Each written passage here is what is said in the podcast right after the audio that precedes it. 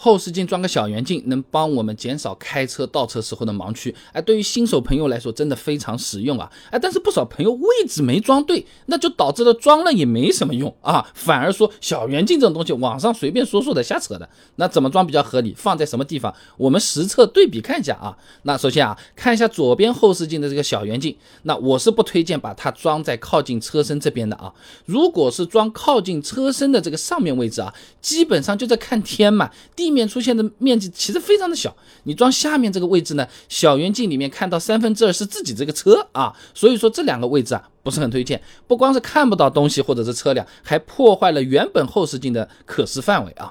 那我们把小圆镜啊装在远离车身的上方位置，哎，你看到这个车子啊，哎从后面过来了，慢慢从后视镜消失了，那。这是进入盲区了，对吧？我们通过小圆镜还可以看到。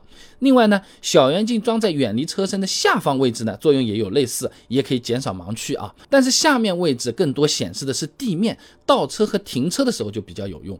所以小圆镜只要是装在远离车身的一边，那都是可以的。至于上面还是下面，那看你自己需要啊。那接着我们再来看看右边后视镜的小圆镜怎么安装。当然还是先排除掉看天空的那个位置啊，就是靠近车身的上方啊。但对于右后视镜来说啊。靠近车身的下面位置装了小圆镜是有利于停车的。那小圆镜装在这个位置呢，是可以很方便的看到停车线和车身的距离的。而装在远离车身的一边，不管是上还是下，都可以减少盲区，比较实用。所以右后视镜装小圆镜，除了靠近车身的上方位置啊，基本上都还可以。那有些朋友可能就觉得啊，这个小圆镜装上去啊，它不是占了原来后视镜的一块地方吗？也不能调整啊，看起来就挺难受的呀。那现在也有更好的选择啊，像这种可以随意。旋转的小圆镜啊，哎，它就更加人性化和方便。你粘在后视镜上面也只占一点点的空间，小圆镜呢就扩展到了外面，更加的灵活好用。